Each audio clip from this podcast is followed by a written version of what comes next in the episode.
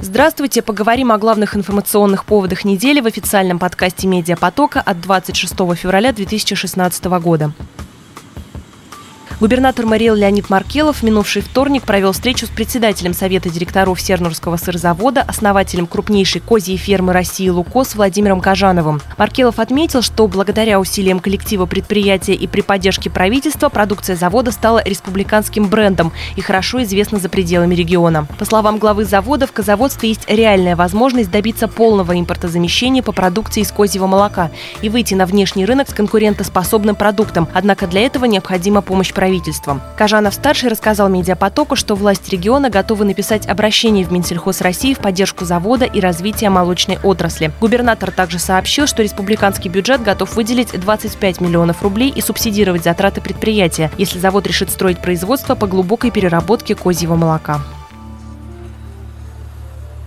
Суд вновь перенес заседание по делу о покушении на бывшего мэра Ишкаралы Павла Плотникова. Слушания по делу начались 25 января. Ранее заседание уже было перенесено по ходатайству одной из сторон. Сообщается, что 6 февраля обвиняемый по делу Александр Туруев перенес инсульт. После него он находился на лечении, а теперь ему требуется реабилитация, которую он проходит в СИЗО. Следующее заседание суда состоится 4 марта.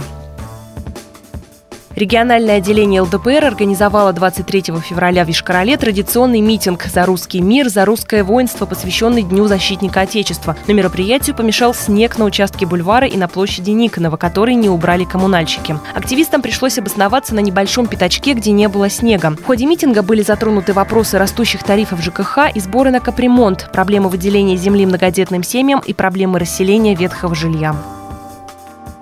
По данным Роспотребнадзора по Мариэл, с 15 по 21 февраля эпидпорог по ОРВИ в регионе был превышен на 9%, что на 5% меньше, чем недели ранее. На прошлой неделе было зафиксировано 4510 новых случаев заболеваний ОРВИ. Более половины заболевших традиционно дети и подростки до 14 лет. В ведомстве отметили, что карантин во многих дошкольных и учебных заведениях Мариэл отменен.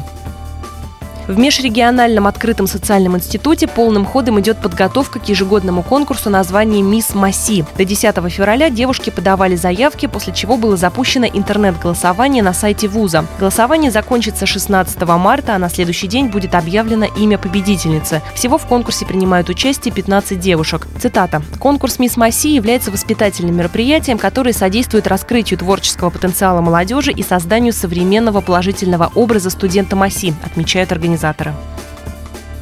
У невест козла Тимура из Мариэлы Татарстана появился свой Инстаграм. Как и было обещано, там будут появляться фото самих претенденток на копыта и сердце самого знаменитого козла России, а также фотографии с пресс-конференций в ходе путешествия из городов, где будут совершаться остановки из самого конкурса невест 8 марта. Кроме того, козочкам придуман специальный хэштег тура «Решетка Ксюша Саира» в одно слово. Все последние новости и подробности вы узнаете из материалов нашего агентства, официального информпартнера тура.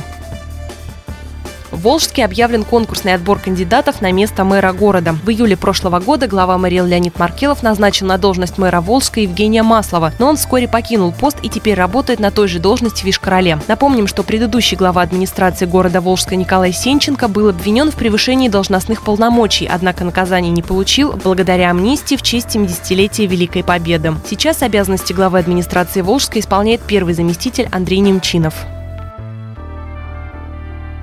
И о погоде, по данным синоптиков, на выходных в республике немного похолодает от 0 до минус 6 градусов. В начале недели похолодание продолжится от минус 3 до минус 7 градусов. Такими были основные информационные поводы с 22 по 26 февраля в материалах информагентства «Медиапоток». Подписывайтесь на наши каналы в социальных сетях и будьте в курсе последних новостей.